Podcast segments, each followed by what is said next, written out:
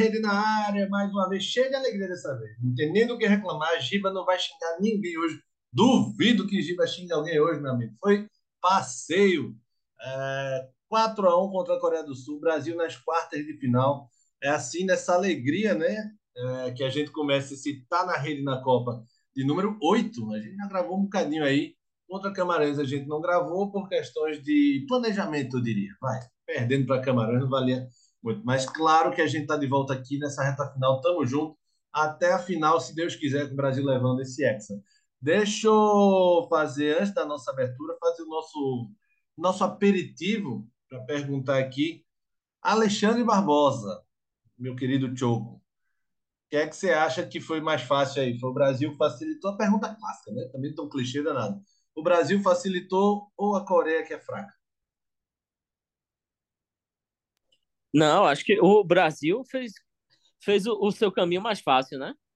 É, aquele com menos de 10 minutos já está com a vantagem no placar desse tamanho assim foi é, importantíssimo para abrir é, as porteiras aí, né? O, o Brasil entrou com a postura correta, conseguiu abrir o placar, que era muito importante para é, baixar a guarda do adversário, e aí o resto do jogo a gente prevê é, é o que a gente imagina, né? Quando um adversário se abre para jogar contra o Brasil, vai sofrer, né? Giba Carvalho, você vai xingar alguém hoje? Xingue, vá, que eu tô curioso. É... Em 58 foi Pelé. Passeio. Agora que ele se animou de ver mesmo. Passeio, Guga. Passeio, Choco. Passeio, Diego Ébrio, cachaceiro, em plena é segunda-feira um verdadeiro passeio, né? Esperado. É... Acho que o Brasil foi até inteligente no segundo tempo, tirando o pé, nitidamente tirando o pé, né? Mas um primeiro tempo que foi um verdadeiro espetáculo, né? Porque a Coreia não levou oito por milagre. Essa é a verdade, né? Ah, o Brasil agressivo desde o começo, marcando bem com a transição rápida do jeito que a gente quer, deixando apenas de estar tá esticando bola, usando os pontas, mas trabalhando a bola para os pontas e não lançando bola o tempo inteiro. E finalmente Lucas Paquetá jogando o que ele sabe. É verdade, Lucas Paquetá jogando mais solto. E de fato, Brasil aí, como vocês falaram, também acho, só para dar um aperitivo aqui, é... Também acho que o Brasil tem todo o mérito, né? Não quero me empolgar, porque mata-mata é um dia ruim e tudo acaba, né? A gente sabe que Copa do Mundo tem muito isso, né? Uma lapada aqui, outra colar. O cara tira em campeonato, mas em Copa não tira. Uma lapada agora é para casa. Num dia ruim, né, pode ir para casa. Mas hoje deu tudo certo. O Brasil não fez oito aí, de é, não foi milagre, não. Acho que é porque não teve muito interesse mesmo em fazer e fez certo, como se falou aí. Brasil tirou o pé, evitou alguns contatos aí que poderiam causar lesão. Agora, eu tenho que fazer o papel de Giba aqui, porque essa Coreia do Sul respeitou demais o Brasil. Os asiáticos em si, né?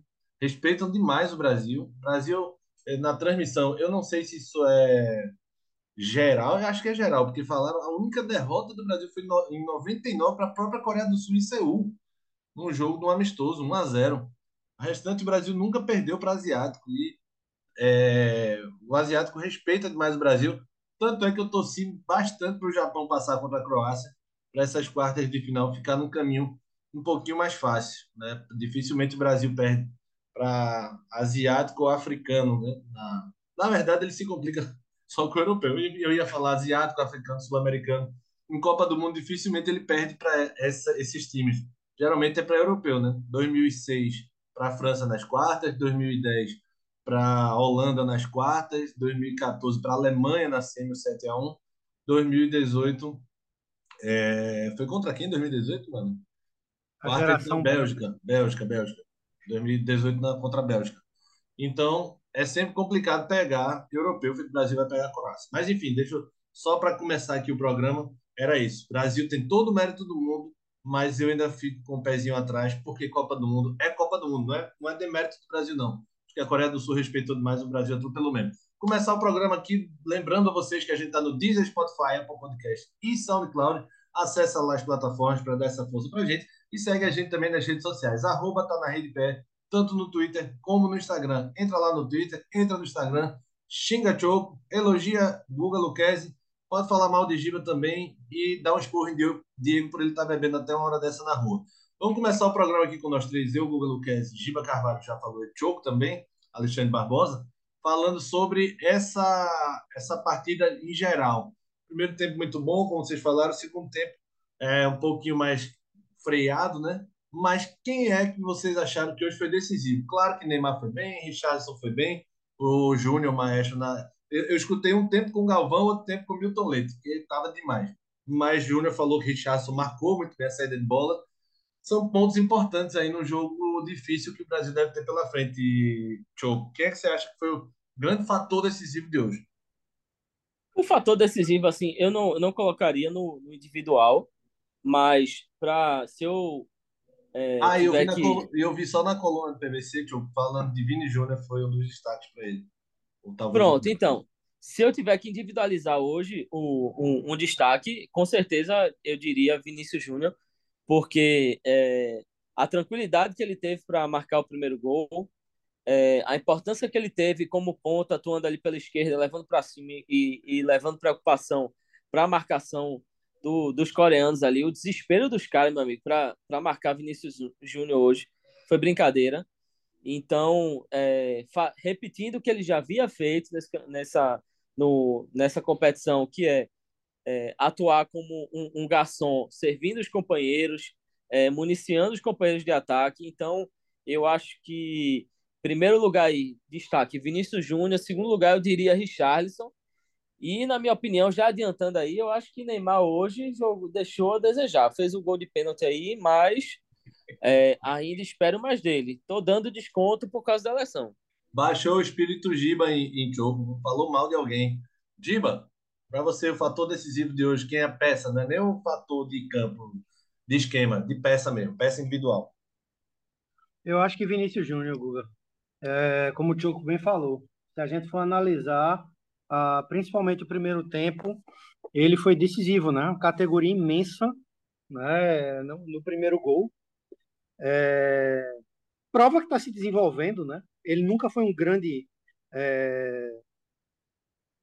atacante de concluir, né? As jogadas, mas hoje fez um golaço. E, assim, o passe que ele deu para o gol de Lucas Paquetá foi algo espetacular, né? Completamente consciente a, a, a bola, né, procurando, olhando, sem baixar a cabeça, uh, atraindo a marcação, né, e menos firulento. Isso é o que eu acho mais importante. Né? Eu achei o Brasil mais objetivo e isso me agradou mais. Eu, uh, nas partidas anteriores, apesar da dificuldade maior com relação à marcação, eu achei o Brasil uh, penteando demais a bola, né? A, a, a, o tempo inteiro querendo praticamente entrar com bola e tudo. E achei o Brasil hoje com mais objet... É, assim, bem mais objetivo, e o resultado foi um massacre, né, no primeiro tempo. É, pois é, e desse fator aí, eu não tenho como fugir muito disso, que eu concordo com vocês. E é engraçado que o Richardson ele participou de, dos três primeiros gols, vamos dizer, né? Sofreu o pênalti do segundo, fez o terceiro, no, no primeiro aí ele. No, no quarto, acho que ele participa da jogada também. Mas o Vini realmente foi na, na, no momento do primeiro gol, ele tem aquela calma para bater, né? E a diferença dele do Rafinha. Eu não vou falar mal de Rafinha, não, viu, Tio? Você não tem não tem um parceiro hoje para falar mal dele, não. Não, eu vou, eu vou, eu vou. Mas eu acho que a diferença é muito grande de recurso, sabe? Hoje até eu acho que foi distribuído mais bola é, para lado, para os dois lados. Eu acho que foi bem equilibrado, sabe, no primeiro tempo, a, a distribuição. Porque às vezes a, o Brasil pende muito para o lado do Vini, obviamente por ele ter mais recursos, mas eu acho que hoje o Brasil até distribuiu um pouco mais, tanto, tanto para um lado como para o outro. A do Rafinha, do primeiro gol, ele dá sorte no corte do zagueiro, que a bola sobra para ele na frente, e ele tem realmente a, o mérito de ser rápido e ganhar do primeiro zagueiro. Mas aquela bola não tabelou com, com o jogador do Brasil, não. Ele, o cara da, da Coreia dá o corte e eu não vou lembrar agora quem encosta para ele, se é o Richardson que encosta é, a bola para ele, mas é, acaba dando um pouquinho de sorte e a velocidade do Rafinha. Mas a diferença de recurso é muito grande dos dois. Não, com certeza, assim, é, Rafinha, hoje é, algum, aconteceu alguma coisa aí que eu, a gente ainda não, não teve notícia, vai, isso pode ser que apareça depois, mas no segundo tempo, principalmente, os jogadores começaram a dar bola para Rafinha, bola para Rafinha, e realmente hoje, é, se for ver a estatística, ele foi o jogador do Brasil que mais finalizou. E a maior parte das finalizações dele foi, inclusive, foi em gol e, e terminaram em defesa do goleiro, assim. Teve uma que ele quase que ele nem tocou, que foi uma quase finalização, que ele tentou ir com o pé, que ele devia ter ido com a cabeça, se ele fosse um pouquinho mais inteligente, ele tinha feito o gol. É, não pode dizer que ele não procurou o jogo, mas é, eu acho que ele ainda precisa entrar um pouquinho mais no, no, no esquema, um pouquinho mais no, no clima de Copa do Mundo, para a gente poder ter, ter, ter uma, uma efetividade pelo lado direito é, equivalente ao que a gente tem do lado esquerdo. Eu ainda pego no, um pouco no pé dele, porque eu sei que ele pode dar mais e que a gente precisa muito dali. Hoje a gente teve um adversário um pouco mais frágil na marcação pelas pontas, mas eu fico pensando, se a gente pegar, e a gente tem que ser exigente mesmo, é, se a gente pegar um adversário que endureça um pouco mais a marcação ali pelo lado, e ele volta a se esconder, entendeu? Então, é, a gente espera que ele tenha mais atitude, tenha mais espírito de Copa do Mundo, saiba, tenha noção da competição que ele está é, disputando, do, do papel que ele está desempenhando ali, da camisa que ele está vestindo. É, antes de Giba falar só dessa diferença que eu queria que você falasse, Giba, e especificamente do Rafinha, para ser justo no lance, não é, não é Rafinha que trava com o zagueiro, né? Lucas Paquetá. Rafinha dá um bom drible, né? Passa de uma perna para outra, tira o coreano, toca no Paquetá e o passe não é do Paquetá, o passe é do coreano que dá o carrinho e a bola sobra para Rafinha, ele com velocidade dá o tapa na frente, cruza para trás, Neymar chega dividindo com a bola, ela sobra para Vini Júnior tocar por cima. É, cima. Giba, sobre Rafinha. Pois é, Guga. Choco tinha falado, né? Acho que no primeiro programa que a gente gravou para a Copa, ah, quando a gente estava analisando a, até a convocação do, do, do Tite e o possível time titular, que havia uma disparidade de momento, né? E isso é muito importante. Apesar dele ser um jogador de confiança de Tite, ele não vive uma boa fase. Né? A fase que ele vinha no Leeds é, é infinitamente muito superior ao que ele vive no Barcelona. Uh, apesar da Premier League ser um campeonato, digamos que bem mais forte do que o espanhol. Uh, tem uma coisa que me irrita muito, sabe? É, é, nesses, nesses ditos pontas invertidos do Brasil, não estou falando nem de Vinícius Júnior, do lado de lá, tanto de Rafinha quanto, quanto de Anthony Peteleco, que é justamente é, é esse apelido que eu coloquei. Eles são habilidosos, eles são talentosos, eles são agressivos, mas, bicho, é, porra, o cara já. A, a, a ideia do, do, futebol do ponta invertido é a facilidade de você puxar para dentro né, e bater a bola no pé contrário, normalmente, do zagueiro. Toda vez, velho, que esses caras desse lado do Brasil dão um corte para dentro, é só peteleco, velho. É só querendo fazer golzinho colocadinho, entendeu? Porra, velho. Mete um canhão na bola, velho, para tentar fazer algo diferente, né? Mete a injeção pois na é, criança. Eu, é, e, e é o que eu falei, eu fico imaginando que hoje é, a gente teve uma liberdade, muito em parte por ter aberto o placar logo no início, mas a gente já, já não pode deixar de, de lado o histórico. E se a gente pegar um, um, um time, e já pensando aí na, na Croácia, um time que feche melhor, que marque melhor ali pelo lado, como é que ele vai conseguir quebrar essa, essa barreira, passar essa barreira? Hoje a gente teve mais facilidade para os pontas jogarem, é, a gente não pode dar 100% também a, a, a frouxidão do, do adversário, e, e claro que os jogadores tiveram mérito, mas a gente tem que pensar, a gente sempre tem que pensar no cenário pior. E no cenário de que a marcação, de que um time seja bem fechado, como e já e repito, já falando como a Croácia joga, que é um time que tem uma marcação muito, muito, muito acertada ali atrás. Então eu fico imaginando que a gente tem que dar o melhor ali na frente, tem que quebrar essa linha, tem que quebrar essa barreira. E eu ainda não vejo, por mais que a gente hoje tenha tido esse desempenho, eu a, a gente tem que ser exigente. Eu acho que é, ainda falta para o Rafinha essa esse um, um que a mais de vontade, essa um que a mais de, de habilidade de levar para cima para quebrar essa barreira que a gente vai precisar, já antecipando, a gente precisa, vai precisar no jogo contra a Croácia. Vai ser jogo duro de novo, né, cara? Tudo indica que vai ser jogo estilo Suíça, estilo Sérvia. O time da Croácia é muito fraco, é, não apresentou grande coisa na Copa e é como você falou, velho. Bicho, ontem, ontem, jogador Claro que a gente está falando de tipo um jogador infinitamente melhor, mas a gente tem que pegar o exemplo de um ponta invertido. Veja como o Mbappé bateu na bola ontem no terceiro gol da França. Ele corta para dentro e solta uma pedrada, meu amigo. Aí o brasileiro corta para dentro, fica querendo dar bolinha de curva. Porra, velho. Entendeu? Já cortou, já quebrou a linha, dá um pau na bola, velho, e dane-se o goleiro. É, tem uma coisa que o Vinícius Júnior falou hoje depois do jogo, que é sobre a seleção ter dado espaço, né, da Coreia, né? O Brasil dificilmente vai encontrar esse espaço contra a Croácia, como o Diogo falou. A Croácia deve se trancar muito mais que a Coreia. A Coreia tentou fazer, inclusive, uma marcação um pouco a meia altura, né? Que é uma, o, um dos melhores comentaristas para mim dessa Copa, é o Pedrinho, foi do Vasco, Podrinho, né? Que era do joelho de vidro. E ele falou isso: a Coreia faz uma marcação que para o Brasil é perfeita. Ela nem é lá em cima, no sufoco, é, para sufocar a saída de bola do Brasil, nem é lá atrás para esperar numa retranca.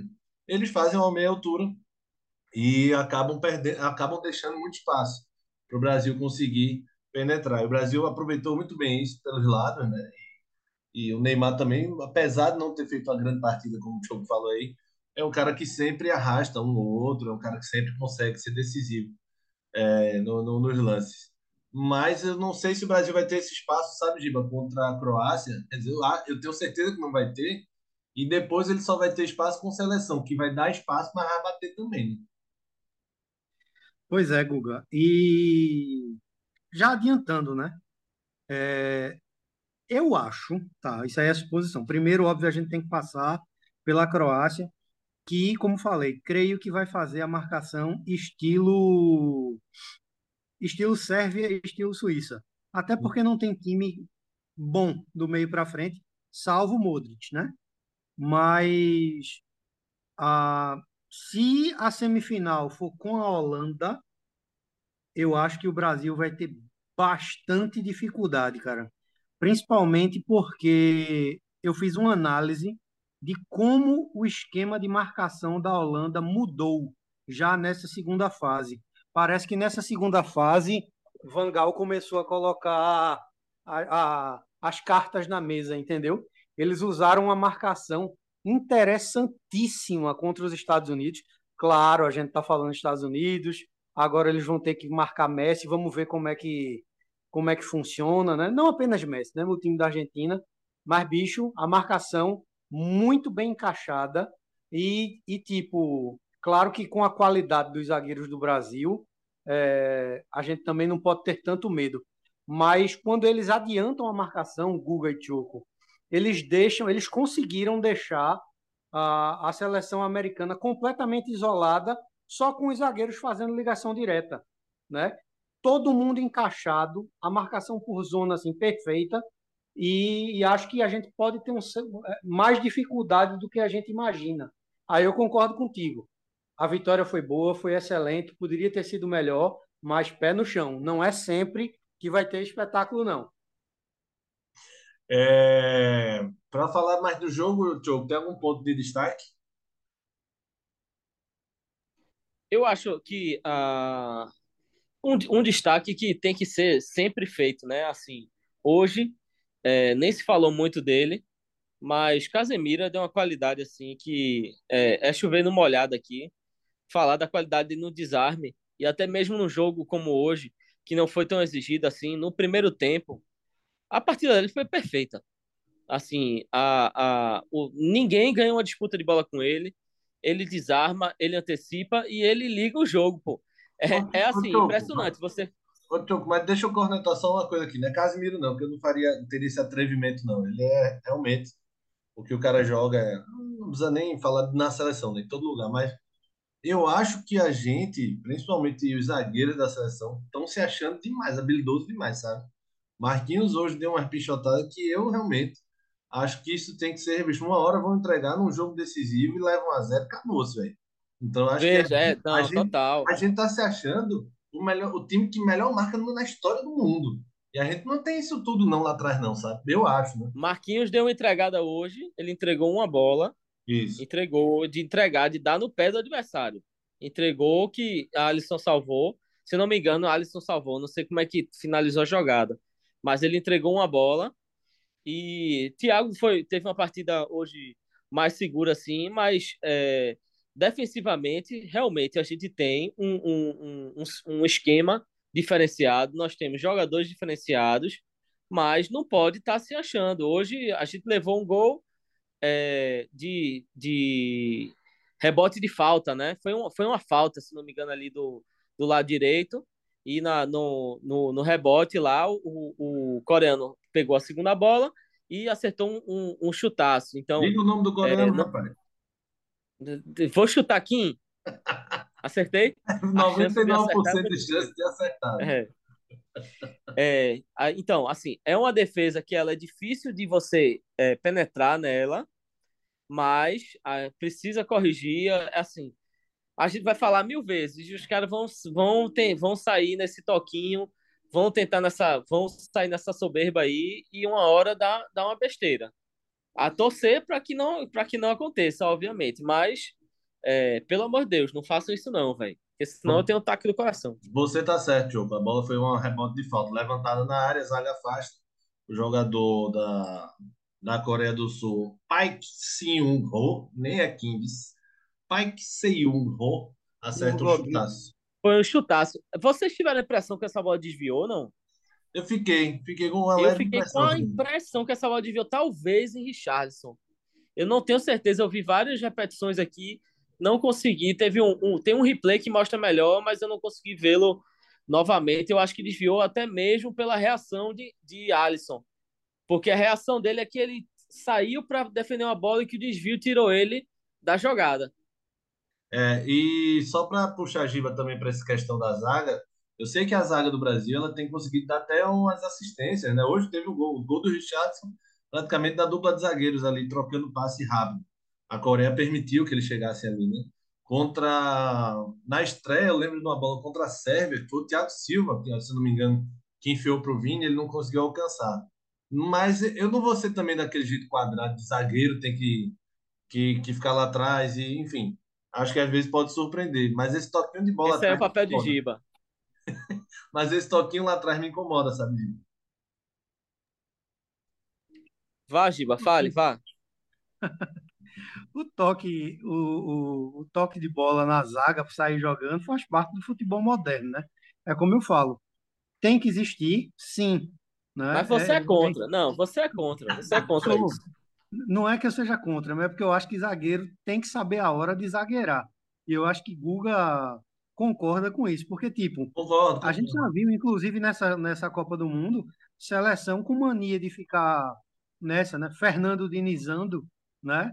e, e se estrepando no final da história porque não tem qualidade para fazer. Né? Então, esse, obviamente, é uma tônica do futebol atual. Acho que, essa, a, que a zaga do Brasil faz bem. Né? O que me preocupou hoje foi que eu não achei Marquinhos tão bem hoje.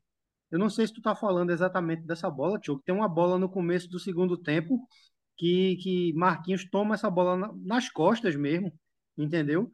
E, o cara ia de cara pro gol, velho, né? E eu vou ser bem franco com vocês, né? E sem desmerecer, obviamente, o adversário e os adversários. O Brasil, ou a zaga do Brasil, só vai ser testada mesmo na semifinal. Né? A zaga do Brasil, na minha visão, não teve adversário ainda à altura para Eu concordo totalmente. Eu concordo totalmente. Eu acho que esse ataque da, da o, a Croácia, é, o forte dela, com certeza não é um ataque. É, hoje, os caras contra, contra o Japão, que é um, um, time que deixa mais jogar, eles, é, eles chegam muito, mas acertam um pouco no gol. É, então, eu, eu vejo a, a defesa, do, o encaixe do ataque da Croácia com a defesa do Brasil um, uma vantagem muito grande para a defesa do Brasil. É, só para eu não deixar passar aqui, essa bola que, que vocês estão falando, com dois minutos de, do segundo tempo, Marquinhos perde, na, na, perde a frente da bola né, para o som né, do Tottenham Isso. e tal. E quem faz a defesa é Alisson meio de ombro, né? Foi essa mesmo, foi essa mesmo. Alisson que salva essa bola. E só para também falar sobre essa saída de bola, Tioco e Giba, é porque eu não gosto, eu gosto que, que saia jogando de uma forma mais segura. Mas eu não gosto que seja obrigatório toda vez, como se fosse alguém no gelo. Já já o cara vai querer passar por trás da barra, o, o pocket, sei lá como é que chama, o pocket, sei lá como é que chama, o disco lá do gelo. Porque tem hora, pô, que você fica usando até a pequena área, sabe? Você fica rondando a bola até na pequena área ali. E qual é a grande vantagem de você limpar uma bola na área? Por exemplo, toca, sair com ela jogando. Se você sai com ela jogando, você, sei lá, abre na lateral. Mas se você perde, é gol, pô. Então o custo-benefício aí da situação, para mim, não vale a pena na maioria das vezes. Claro, se você tiver de uma forma mais segura, você sai com essa bola de pé em pé, ou mesmo se tiver marcação pressão, também não haver desespero, claro, mas tem alguma hora que vai ser difícil. A turma é rápida, hoje em dia né, todo mundo sabe marcar com uma certa coordenação e pressão. Então, meu medo é esse, principalmente pegando um time como Argentina, como França. O pessoal fala muito, ah, Daniel Alves com Mbappé. Não, não tem só Mbappé no mundo, não. Tem gente rápida também na Argentina, gente rápida na Holanda. Enfim, é, meu medo são essas coisas da zaga se achar a melhor zaga do mundo. E para mim, não ser. É... Vocês queriam falar alguma coisa sobre isso? Não, acho que você disse tudo aí, completou. É, eu acho que é, esse, encontrar esse equilíbrio aí é, é, é, tudo. Tem algumas seleções que também utilizam desse, desse, dessa saída de bola. Acho que a Espanha hoje é a principal. E eles também têm sofrido com é, alguns erros né, nessa saída e com, com algumas jogadas perigosas. No mais, é, é evitar encontrar essa, esse, esse ponto aí de não não exagerar nessa saída de bola, saber quando dar o chutão. Acho que você disse tudo. Ô, Giba, é uma pergunta sobre hoje, que é sobre hoje não, sobre as reservas do Brasil. Começaram Sim. muito bem a Copa. Contra Camarões é um time todo reserva, é difícil de você realmente jogar bem. É... Hoje o jogo estava ganho, né? Enfim, não dá para você cobrar do Rodrigo entrando, Daniel Alves. Mas, o que, é que você tem achado? Você tem a mesma confiança do começo da Copa com esses reservas ou você acha que esmoreceram um pouco? Acho que não é questão de confiança, não. Acho que todas as seleções, pelo menos as grandes seleções, quando utilizaram os reservas, é, tiveram, digamos assim, dificuldades. Surpreendentemente, apesar do péssimo treinador, eu acho que a seleção que tem, no momento, o banco de reservas mais equilibrado é a Inglaterra. Ah, não confio, entendeu, no, no, no, na totalidade assim dos jogadores reservas do Brasil. Acho que a disparidade quando o time começa a ser alterado é, é grande, né? Ah, posso dar um exemplo, cara? A turma vai ficar puta comigo, mas paciência é um exemplo claro que eu falei e eu já sei que a turma vai cair de porrada em cima de mim. Velho, uh, eu defendi a convocação de Pedro para a seleção hum. uh, pela temporada maravilhosa que ele fez, mas aqui para nós, Guga e Choco, fazer pintar miséria em cima de um Corinthians velho e caquético é muito fácil, cara. Entendeu? Óbvio que a gente não está, digamos, queimando o cara. Né? Não é isso. Ele tem futuro, né? Ele pode ser um futuro bom para a seleção, mas não está pronto. A sensação que tem é que não é um jogador pronto ainda nem para ser reserva da seleção. Só usando um exemplo, tá? Jogo. Veja, eu acho que é um, é um, jogador que, quando a bola cai no pé dele, ele sabe muito bem o que fazer. É, segundo, eu acho que assim, Copa do Mundo não é uma competição fácil. Vestir a, a camisa da seleção brasileira e entrar num jogo de Copa do Mundo não é fácil. Então eu entendo que um jogador, quando faça isso pela primeira vez, ele sinta. O que eu acredito, assim, é na capacidade, porque ele foi convocado, e eu acho que ele foi convocado com justiça, então ele tem que estar ali. O nível que ele tem é para ser segundo reserva da seleção brasileira. Hoje, ele, é, por conta da lesão de Gabriel, ele é, se deu um passo à frente aí, mas ele ainda está atrás do Martinelli, sabe? Então eu acho que ele está no lugar que ele está. é, ele faz o, o, o que se espera dele. Ele é um reserva e o reserva é para isso. Se ele fosse, se ele tivesse nível para ser titular, ele tinha, ele botava o Richardson no banco, mas ele não e, tem esse nível. Então você acha que Pedro tá na beira do precipício e não passa à frente, é isso? Ó, falando sério agora, do, do fato do Pedro, acho que Giba falou a mesma coisa que você, tio. Acho que ele tá dizendo só que ele não é a salvação, como muita gente acha. Que, que tipo, o Richardson saindo vai substituir no mesmo nível de Richardson, entendeu? Não, ele não é a salvação, obviamente. Ele não é a salvação. Se ele tivesse. É o que eu tô falando. É, exatamente, a gente tá falando a mesma coisa. Se ele tivesse nível para ser titular, ele botava o Richarlison no banco, mas ele é um substituto. Então, as pessoas têm que ter uma expectativa no nível que ele que, que se espera que ele tenha, entendeu? É, ele é um bom reserva, ele é um cara que vai entrar. E se ele tiver uma oportunidade ali, eu sei que se a bola cair no, no pé dele, ele vai ter, ele vai ter uma, ele ter, vai ter uma boa finalização como que é o, o forte dele, entendeu? O que não se pode é ter uma expectativa acima disso. Beleza, vamos falar alguns dados, algumas curiosidades aí sobre esse final de jogo, ou até sobre o estádio. O estádio vai ser desmontado, né? O último jogo, parece, do 974, escutei isso na transmissão. É ser, o último. É o último, né, Tio? Vai ser desmontado o, o estádio dos containers, né? É, desmontado, maluquice, né? Coisa engraçada. Não tô xingando, não, tô achando até interessante. E eu não sei se vocês viram aí, o Luiz Henrique ele estava fazendo a transmissão, né, que ele é streamer no meio do jogo do Brasil. Quando o Brasil começou, fez 1 a 0 ele já falou ao vivo. Brasil começando a ligar a máquina. Quem marcou? Depois ele fez. O Brasil está ganhando de 4 a 0 agora é descansar. E aí teve um, um dos torcedores que escreveu: Não sei que caralho a Espanha vai fazer para segurar o Brasil se enfrentá-los um, uma unha do Vini tem mais qualidade que todo ataque da Espanha. E aí, Diogo? É muito engraçado, né? Assim, em primeiro lugar, eu acho muito legal essa Espanha, interação. Espanha, quando deu 7x0 na Costa Rica, todo mundo tá dizendo que a Espanha estava voando. em primeiro lugar, eu acho muito legal essa interação que, que o Luiz Henrique tem, essa relação dele. Eu acho que isso desengessa muito essa figura do, do treinador, da comissão técnica, que não é tangível e eu acho que é, esse tipo de comunicação é, é muito positivo, inclusive para o clima da equipe. E aí, em segundo lugar, essa, é, é, esse comentário, né? Porque é o que a gente vê, né? O torcedor ele sempre vai ser muito exigente com sua equipe. Então, a gente vai estar tá criticando aqui. A, a, a, no comentário anterior, eu fui super exigente com o Rafinha, porque eu acho que tem que ser porque o cara vestiu a camisa da seleção brasileira, ele tem que estar tá ali pronto para receber esse nível de pressão, ele tem que estar tá pronto para corresponder. E futebol é isso, ele vai corresponder ou não, aí é, é, é do futebol, mas essa exigência é, eu acho que a gente tem com, com eles e, e, e eles têm que, que dar esse retorno. Então, cada torcedor é, tem isso com, com sua seleção, vai, vai achar o, o seu jogador não está correspondendo, que o seu jogador é horrível, mas a gente vai estar comentando a seleção da Espanha a gente vai falar super bem do, dos jogadores de frente da Espanha, porque a gente sabe que eles têm qualidade e, e a gente não tem esse tanto esse lado passional também, a gente fica mais um pouquinho mais frio para falar de outras seleções. Quando é da gente, a emoção entra, faz parte e, e, e não tem como ser diferente. Boa, Tiogo. Deixa eu só puxar outro assunto aqui com o Giba, já que a gente está com um tempo um pouco mais curto.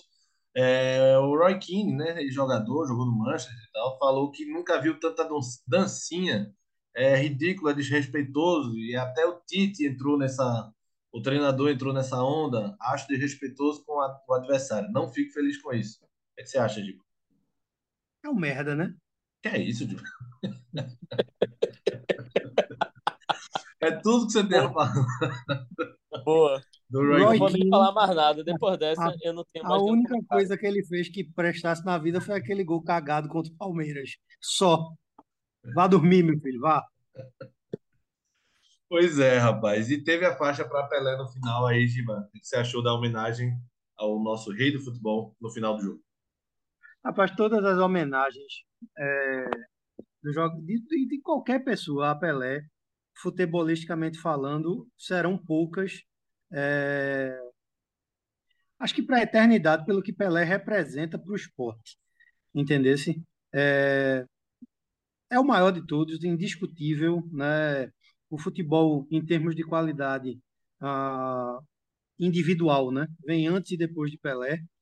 É, é o maior de todos, é completo e a gente deseja sorte, né? Ou pelo menos um pouco de conforto nessa fase final e tão sofrida que ele está né, vivendo no hospital.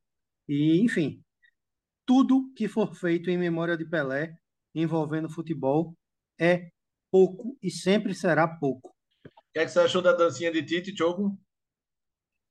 Eu achei ótima. Como eu falei é, agora há pouco do Luiz Henrique e esse fato dele é, fazer essas transmissões, de se aproximar mais do público, eu acho que essa dancinha aí mostra que o Tite está é, muito bem entrosado com o grupo que ele tem, está com o, o, grupo junto com ele e, e dá uma, uma aproximada, dá uma quebrada nesse gelo, nessa o, no, um treinador de futebol e de uma seleção importante, ele não precisa ser sisudo, não precisa ser imbecil, como já foi, como era Dunga, né? E isso aproxima muito mais o, o, o time, tanto, tanto do grupo como do público. Então, eu achei massa, achei interessante. É, acho que tem que se repetir, acho que tem que rolar muito. E, e Giba disse tudo sobre o Roy King. Beleza. Brasil e Croácia, sexta-feira de meio-dia. De meio, de, também na sexta, Holanda e Argentina, 16 horas. No sábado, é, 16 horas, Inglaterra e França. E de meio-dia antes, o vencedor do Marrocos e Espanha encara o vencedor de Portugal e Suíça. Quem é que passa do Marrocos e Espanha? Jogo rápido. É palma, velho. Eu acho que a Espanha passa. Se jogar o que sabe aí, vence Marrocos com tranquilidade. Tá, Giba? Marrocos passa nos pênaltis. Portugal, Suíça, Giba? Passa Suíça. Choco? Ó, oh, essa é boa também.